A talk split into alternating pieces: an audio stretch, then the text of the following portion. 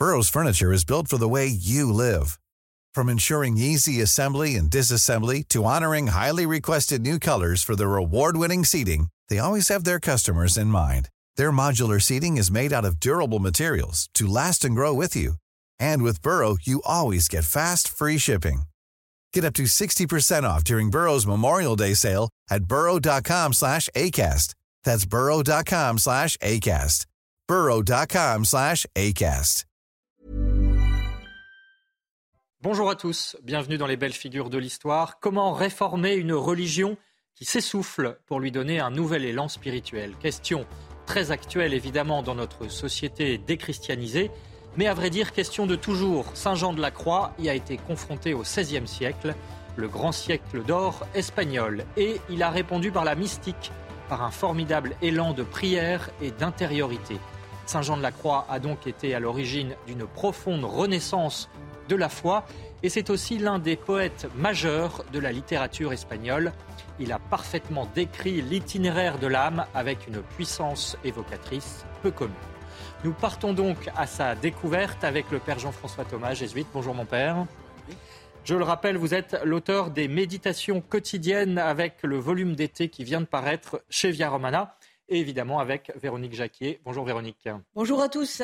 Voilà, cette émission, vous le savez, est en partenariat avec l'hebdomadaire France catholique. Alors nous partons donc euh, à la découverte et suivons l'itinéraire de euh, Saint Jean de la Croix. Un petit homme mais avec un regard pénétrant, Véronique, d'où vient-il? Quelle est son origine? Et, une origine plutôt difficile oui, alors Jean naît en 1542 en Castille, dans le village de Fontiveros, près d'Avila. La famille vit du tissage, mais elle est extrêmement pauvre. Euh, c'est une région d'élevage de moutons. Il a deux frères plus âgés, François et Louis, mais il est très marqué par la mort de son papa quand il a trois ans et par la mort de Louis quand il a cinq ans. Il restera toute sa vie proche de François, donc le seul frère aîné qui lui reste, euh, qui aura deux enfants qui meurent eux aussi en bas âge. Et Jean sera donc très marqué par cette familiarité de la mort dans son entourage. Après la mort du père, déménagement à Medina del Campo avec donc sa seule maman et son grand frère François, là encore vie misérable avec, euh, avec le peu de famille qui lui reste, mais Jean se distingue. Il se distingue de trois façons. D'abord parce qu'il manifeste beaucoup de dons intellectuels. Il se rend compte qu'il aime apprendre à lire, à écrire. Il aime écrire. Les mots sont pour lui vraiment un véritable trésor. Il a le sens de la piété et le sens du service des autres, des plus pauvres, des malades. Il a vraiment cette empathie. Alors à l'âge de 20 ans, il choisit d'entrer chez les Carmes, donc vocation religieuse. Il avait d'abord été euh, infirmier à l'hôpital de Médina. Il rentre chez les Carmes, il s'appelle Jean de Mathias, voilà le nom qu'il prend. Il suit des études de théologie à l'université de Salamanque, qui était une université très très réputée, et il devient prêtre dans l'ordre des Carmes. Mais, mais il est déçu de cet ordre parce qu'il se rend compte quand même qu'il y a un certain laxisme par rapport aux ailes que l'on doit consacrer à l'amour de Dieu. Alors il se demande s'il ne devrait pas entrer chez les Chartreux qui sont réputés pour un sens plus noble, plus profond, plus ancré dans, la vie de prière et la contemplation. Euh, mais Dieu a visiblement d'autres plans pour lui. Pourquoi? Parce qu'à 24 ans, alors qu'il revient à Médina célébrer sa première messe en famille, donc euh, en présence de sa maman et de son frère François, qui se trouve là? Thérèse d'Avila, qui est à l'époque une sommité de son temps et qui se trouve dans la ville parce qu'elle cherche euh, des hommes pour réformer euh, son Carmel. Elle, elle a commencé à s'atteler à la réforme féminine du Carmel. Elle cherche un homme pour s'atteler à la branche masculine. On va rentrer dans le, dans détail, bien entendu. Elle repère tout de suite Jean. Il est pourtant effacé, il n'est pas grand, 1m55, mais elle aime la pureté de son regard. Il est grand aux yeux de Dieu, dira-t-elle, et elle sait qu'elle fera avec lui de grandes choses. Alors, Père Thomas, expliquez-nous le contexte de l'époque et cette idée même de réforme. Oui, ajoutons que Sainte Thérèse d'Avila a assisté à la première messe de Saint Jean de la Croix et donc elle a été très marquée par euh, la façon euh, dont il célébrait, d'autant plus qu'il a reçu une grâce spéciale durant cette messe. Il a reçu euh, l'inspiration directe de Dieu comme quoi il serait toujours préservé de tout mal. Donc Sainte Thérèse d'Avila a dû recevoir aussi une révélation intérieure. Euh, le contexte de l'Espagne de l'époque, c'est un contexte qui fait suite euh, à la reconquête de tous les territoires et aussi à la découverte du Nouveau Monde. Donc reconquête sur les morts. Reconquête sur les, sur les musulmans, oui. Euh, et donc la reine Isabelle en 1495, va demander à un franciscain, qui sera cardinal, le cardinal Cisneros, de commencer la réforme spirituelle de l'Espagne. Et Cisneros euh, va vraiment tout axer sur la redécouverte euh, de l'Évangile et la pratique de l'Évangile. D'où ensuite, peu à peu, ce foisonnement euh, de réformes et ce foisonnement aussi de création d'ordre religieux. C'est impressionnant de voir le nombre de saints espagnols euh, de l'époque. Il y a aussi, euh, évidemment, Saint Ignace de Loyola, Saint François Xavier. Il y aura des relations, d'ailleurs, entre tous ces saints. Donc c'est un, un foisonnement qui n'est pas simplement un âge d'or politique, avec Charles Quint et puis ensuite Philippe ça, Le siècle d'or espagnol. Le siècle d'or espagnol, mais c'est surtout un foisonnement euh, spirituel.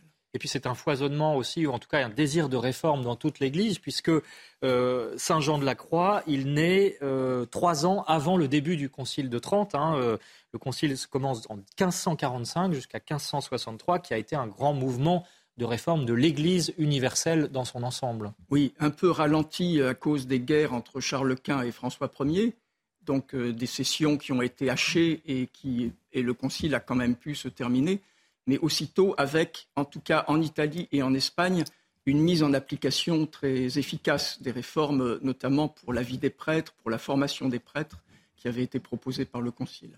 il faut signaler aussi que c'est le siècle, en tout cas que Saint Jean de la Croix est aussi contemporain de Cervantes, hein, le créateur, le père de Don Quichotte. Euh, mais Saint Jean de la Croix, lui, ne s'est pas battu contre des moulins, Véronique, hein, puisque euh, il a véritablement euh, réformé le Carmel avec, vous le disiez, Sainte Thérèse d'Avila. Alors, ce qui est intéressant, c'est que quand il rencontre Sainte Thérèse d'Avila, elle a 52 ans et lui 24 ans. Ils ont 28 ans d'écart. Ça pourrait être sa mère. Hein. Il dira d'ailleurs que c'était un peu sa deuxième mère, sa mère spirituelle. Euh, Thérèse est vive et bavarde. Elle vient d'une famille aristocratique. Elle n'a peur de rien. Lui, Jean, il est humble et très réservé. Il a connu la grande pauvreté. Et donc, Thérèse vient de lancer son vaste plan de réforme de l'ordre des carmélites. C'est une personnalité qui n'a peur de rien. Donc, je vous l'ai dit, lui, le père Jean, pourquoi il accepte la mission? Eh bien, parce qu'il sent que c'est avec elle qu'il a à faire de grandes choses et qu'il est aussi inspiré, vous l'avez dit, Père Thomas. Et donc, il va fonder l'ordre des carmes déchaussés, tel que le lui demande de toute façon Thérèse. Euh, pourquoi déchaussés Parce que ça signifie que les religieux ne portent pas de souliers, mais des sandales en signe de pauvreté et de dépouillement. Alors pourquoi une réforme et en quoi consiste-t-elle? Thérèse comme Jean font partie de l'ordre du Carmel. C'est un ordre qui est né sur le mont Carmel en Terre Sainte. Des moines y vivaient et passaient leur journée en prière. C'était donc un, il y avait un côté quand même très aride hein, dans, l'oraison. Et puis le laxisme est entré dans l'ordre. Euh, Thérèse et Jean lancent donc une réforme pour restaurer ce qu'on appelle la règle primitive. Ça signifie une vie d'oraison intense, un esprit de silence pour accompagner la prière, ce qui n'était plus du tout le cas, d'où le laxisme absolu. Alors, on respecte la, clôture des monastères, ce qui n'était plus le cas non plus. Et puis, bien entendu, tout est centré sur l'amour de Dieu. Finalement, on veut forger de grandes âmes. Euh, la première chose d'ailleurs, que fait Thérèse d'Avila pour que la réforme passe d'abord par les cœurs, c'est-à-dire par l'intériorité, c'est qu'elle demande à Jean d'être le confesseur de son monastère d'Avila, où elle-même a été euh, carmélite pendant 20 euh, ans. Euh, donc, il va être directeur de conscience de ce monastère. Lui a alors seulement 30 ans, vous vous rendez compte, ça va quand même très très vite. Et il prend le nom de Jean de la Croix, car il va renouveler ses vœux selon la règle primitive dans le cadre de l'ordre des carmes déchaussés. Donc, Père Thomas, expliquez-nous à quel point c'était important de resserrer les boulons et pourquoi il y avait un tel relâchement Puisque vous l'avez dit, on arrive derrière sept siècles de conquête musulmane. Alors, justement, là, je pense que l'occupation musulmane avait dû également euh, affecter beaucoup les communautés chrétiennes, qui étaient considérées comme euh, des citoyens de seconde zone, évidemment. Donc, euh, la survie avait été très difficile. Et la nourriture spirituelle qui avait été donnée à ces communautés avait dû aussi en pâtir. Mais en ce qui concerne l'ordre du Carmel, il est tout à fait hélas, dans la logique humaine qu'un ordre euh, fondé au moment de la croisade, euh, donc dans une très grande ferveur euh, spirituelle, peu à peu s'attiédisse. C'est hélas le sort de tous les ordres religieux. le fondateur ou la fondatrice sont des, des personnalités remarquables. il y a une période de très grand zèle et puis très rapidement, parfois même du, vivant du fondateur, euh, c'est le relâchement et, la tiédeur. Et donc Sainte Thérèse d'Avila le dit aussi dans son autobiographie. Elle montre bien que quand elle est devenue carmélite, elle n'était pas une mauvaise religieuse en tant que telle, mais elle vivait dans cette tiédeur, dans cette euh, médiocrité. Donc ça ne peut pas combler une âme au bout d'un certain temps. Soit en effet on entre totalement euh, dans cette médiocrité et on s'en contente jusqu'à la fin de sa vie, soit au contraire on réagit et on veut autre chose. Comment euh, Saint Jean de la Croix et Thérèse d'Avila ont-ils réagi Si on peut résumer la clé de, leur, euh, de la réforme qu'ils ont euh, insufflée au sein de l'ordre religieux du Carmel, qui aussi a essaimé ensuite, notamment en France, hein, c'est ça qui est extraordinaire, et promu le renouveau religieux également en France. Donc ce n'est pas l'impact uniquement sur l'Espagne. Non, parce que justement, la réforme avait fait ses preuves en Espagne. Donc, euh, aussitôt, dans les autres pays de l'Europe de l'époque, euh, il y a eu des âmes également zélées pour se dire, eh bien, on va, on va suivre ce, modèle. Et la réforme, elle était très simple. Hein. C'était simplement retrouver une vie de contemplation, une vraie vie de prière, une vie dans la clôture, donc dans une certaine solitude, même si c'est dans une petite communauté, et puis euh, également une vie ascétique. C'est cette vie ascétique qui, peu à peu, s'était effilochée. Alors Saint Jean de la Croix va aller vraiment à l'extrême. Il est très loin, oui. On a des images absolument épouvantables, épouvantables. Des, disciplines qu'il s'infligeait. Oui. Et Sainte Thérèse d'Avila, d'ailleurs, lui dira non, non, euh, vous ne pouvez pas aller aussi loin. Donc il comprendra peu à peu, mais assez lentement, que cela pouvait même avoir un impact mauvais sur les autres carmes, notamment les jeunes qui voulaient suivre son modèle. Donc ensuite, il va trouver un certain équilibre. Mais quoi qu'il en soit, cette vie ascétique, elle fait partie euh, de l'essence du Carmel. Et pourtant, il dit euh, finalement, enfin en tout cas, on le résume ainsi, qu'il nous a, il a transmis la science de l'amour à travers ses austérités, à travers cette ascèse notamment. Pas que, évidemment, oui, mais, mais, sans quand même paradoxal. Il emploie aussi l'expression euh, qu'à un moment donné, ce qu'il faisait, c'était des pénitences de bêtes. Et donc, non, il faut que ce soit des pénitences d'humains, d'êtres humains. Donc, euh, il pas la pénitence pour la pénitence. Pas la pénitence pour la pénitence. Mais à la même époque, euh, pratiquement à la même époque, Saint Ignace de Loyola va, va, connaître également les mêmes excès avant de trouver euh, la bonne formule, je dirais, pour, pour la 16. Parce que l'objectif, c'est c'est l'union à Dieu, c'est ça qu'il oui, recherche? L'objectif, c'est toujours l'union à Dieu. Donc, c'est vrai que Saint, Saint, Jean de la Croix, beaucoup plus que Sainte Thérèse d'Avila, va insister sur la contemplation euh, des souffrances du Christ euh, dans sa passion, et donc euh, également l'imitation de ces souffrances du Christ, mais ce n'est jamais pour en rester à la souffrance pour la souffrance, c'est toujours pour être dans l'union. Et c'est la voie illuminative qu'il la voie royale, la voie royale qu'il propose.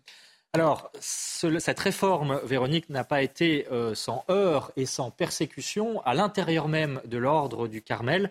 Hein, et, euh, donc, effectivement, euh, Saint-Jean-de-la-Croix n'y a pas échappé. Il y en a eu même plus qu'à son tour.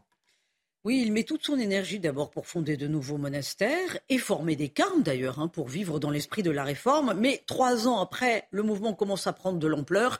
Ça ne plaît pas à tout le monde. Ça se passe très mal entre les carmes des chauds et les carmes espagnols, donc ceux qui n'ont pas choisi euh, la réforme. Jalousie, incompréhension, bref, les passions humaines. Et là, qu'est-ce qui se passe? Jean va vivre vraiment des événements d'une grande violence. Il est arrêté et mis au cachot au couvent de Tolède, donc dans un couvent religieux, hein, euh, par les frères qui ne veulent pas la réforme. Il est arrêté le 2 décembre 1577.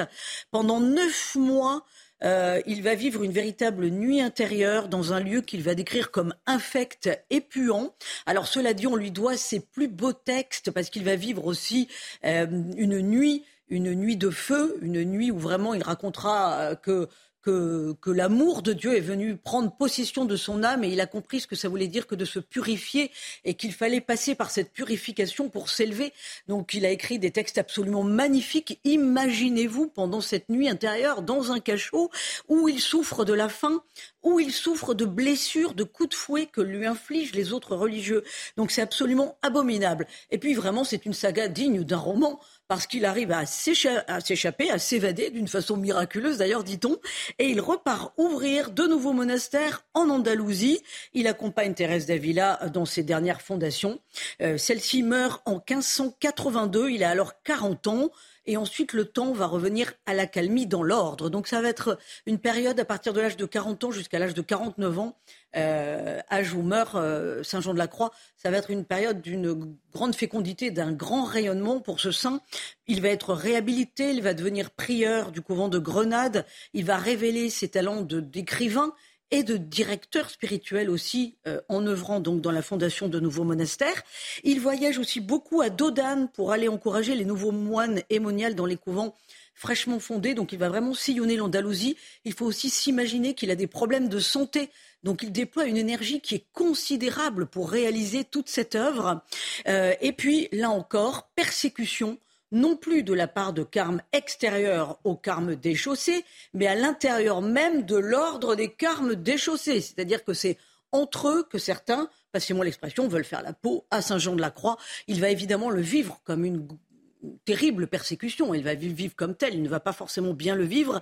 Il est relégué dans un petit couvent d'Andalousie quand il commence à être très malade parce que les frères ne savent plus quoi faire de lui. Ils veulent l'envoyer euh, fonder un monastère au Mexique. Lui dit non, non, je, voilà, je me retire.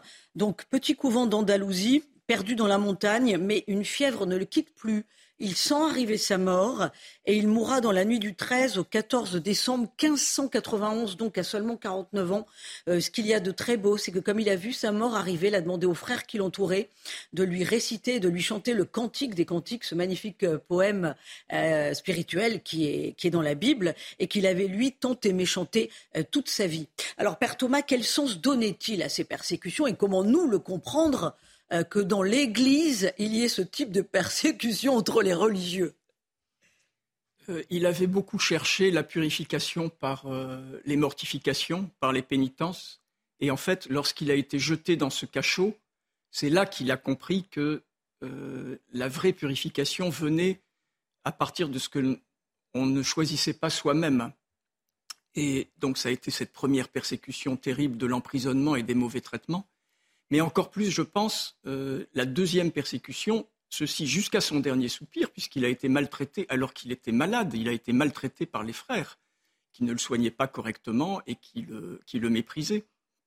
Et donc, durant cette seconde persécution, euh, là, il a vraiment atteint euh, le stade unitif. il a été totalement conforme, en conformité avec la personne même du Christ dans ses souffrances c'est ce qu'il désirait, mais euh, cela lui a été donné sans qu'il le choisisse euh, par lui-même. Et c'est ainsi que sa vie a été couronnée, euh, pas simplement et pas d'abord à partir des fondations qu'il a pu faire, des réformes qu'il a pu mettre en place. Pardon? Par ses propres forces mais Oui, par ses propres forces, mais simplement en étant totalement dans la nuit obscure, comme il le dit, donc c'est une voie négative. Euh, il a été rempli, il a été rempli de, Dieu euh, sans, sans, effort de sa part. Alors, euh, je vous propose à présent qu'on se rende à la rencontre des carmes d'aujourd'hui en région parisienne, à Avon, où s'est rendu Éloi Rochebrune. À Avon, en Seine-et-Marne, le couvent des carmes est un havre de paix. Les frères ont une vie contemplative. La messe, la récitation des psaumes, mais aussi l'oraison rythment leur journée. Un cœur à cœur avec Dieu qui est une spécificité de la spiritualité du Carmel, inspirée notamment de l'enseignement mystique de Saint Jean de la Croix. Le mot oraison peut faire un petit peu peur parce que c'est un mot un peu technique et autre. C'est simplement une traduction de l'espagnol qui veut insister sur la prière en tant qu'elle est personnelle et vécue silencieusement. Donc la relation avec le Seigneur. Et Sainte Thérèse donne cette définition toute simple de la prière. Elle dit c'est une amitié avec le Seigneur. Et vous vous rendez compte que si vous voulez être ami de Jésus, ben, il faut prendre du temps. Dans leur centre spirituel, les carmes accueillent des laïcs qui veulent apprendre à prier. Carme, essentiellement, c'est quelqu'un qui va centrer sa vie euh, chrétienne, sa vie spirituelle de, vie religieuse, autour de ce mystère de l'oraison. Notre apostolat, c'est-à-dire notre rôle de transmission, va tourner essentiellement autour de cet accompagnement euh, des gens qui veulent vivre leur vie spirituelle autour de cette prière silencieuse. Le couvent est sous la protection de la Vierge, Notre-Dame du Carmel. C'est donc la Vierge du Carmel qui protège les frères. Et nous voyons dans les, mains de l'enfant Jésus un petit scapulaire que tend l'enfant Jésus euh, aux fidèles qui approchent. La Vierge Marie continue d'habiter notre maison, c'est la maîtresse des lieux, on peut dire. Pour nous, elle est un peu le modèle de la femme contemplative. Chaque fidèle qui le désire peut demander à recevoir ce scapulaire. Il s'engage alors à servir le Christ et sera intégré à l'ordre séculier du Carmel. Ce reportage signé Éloi Rochebrune. Signalons encore que le tombeau de Saint-Jean-de-la-Croix se trouve à Ségovie, bien sûr, c'est en Espagne. Euh, on peut aller le visiter. Un dernier mot, euh, Père Jean-François Thomas, sur la postérité de, Saint-Jean-de-la-Croix au XXe siècle, hein, puisque un certain nombre de grandes figures, on pense à Sainte Thérèse de Lisieux, à Charles de Foucault, Edith Stein, mais aussi Paul Valéry. Pourquoi est-ce que Saint-Jean-de-la-Croix est toujours très actuel euh, Saint Jean de la Croix est aussi un poète, donc nécessairement il parle pas uniquement à des chrétiens qui seraient à la recherche de Dieu, mais il parle aussi à, des artistes. Donc il a eu une très grande influence dans le monde littéraire, dans le monde poétique, dans le monde philosophique aussi. Beaucoup de philosophes thomistes du XXe siècle ont été très attachés à Saint Jean de la Croix. Alors justement, Véronique, euh, quelques livres pour terminer, pour mieux découvrir cette figure, cette belle figure de Saint Jean. Alors ces, ces, grandes œuvres, les cantiques spirituels, la nuit obscure, la vie flamme d'amour, tout cela, c'est, on peut le trouver dans les œuvres complètes qui datent de 2020, dernière édition, donc chez Desclés de Brouwer, vous le voyez s'afficher à l'écran. Il y a aussi un roman, Moi Jean de la Croix de David Claire aux éditions du Cerf, et puis Vivre le quotidien avec Saint Jean de la Croix et le livre s'intitule Lumineuse ténèbres, ça c'est aux éditions Tradition euh, monastique. Sans oublier, bien entendu, euh, France catholique qui cette semaine euh, fait sa une sur Saint Thomas d'Aquin, autre très grand saint. Voilà. Et puis, sachez enfin que Saint Jean de la Croix est fêté le 14 décembre. Et puis, une citation tirée de ses écrits Au soir de cette vie, vous serez jugé sur l'amour. Encore merci, Père Jean-François Thomas, d'avoir été avec nous. Merci à Laura euh, Tapiro et aux équipes techniques de CNews. Et puis demain, Véronique, euh, dans Enquête d'esprit à 13h, un grand invité. Michel, Onfray, le philosophe, qui va nous parler de l'âme. L'âme euh, est-elle en voie de disparition? Voilà, vaste question. Merci de rester donc à notre écoute. Et puis, bien sûr, l'info continue sur CNews.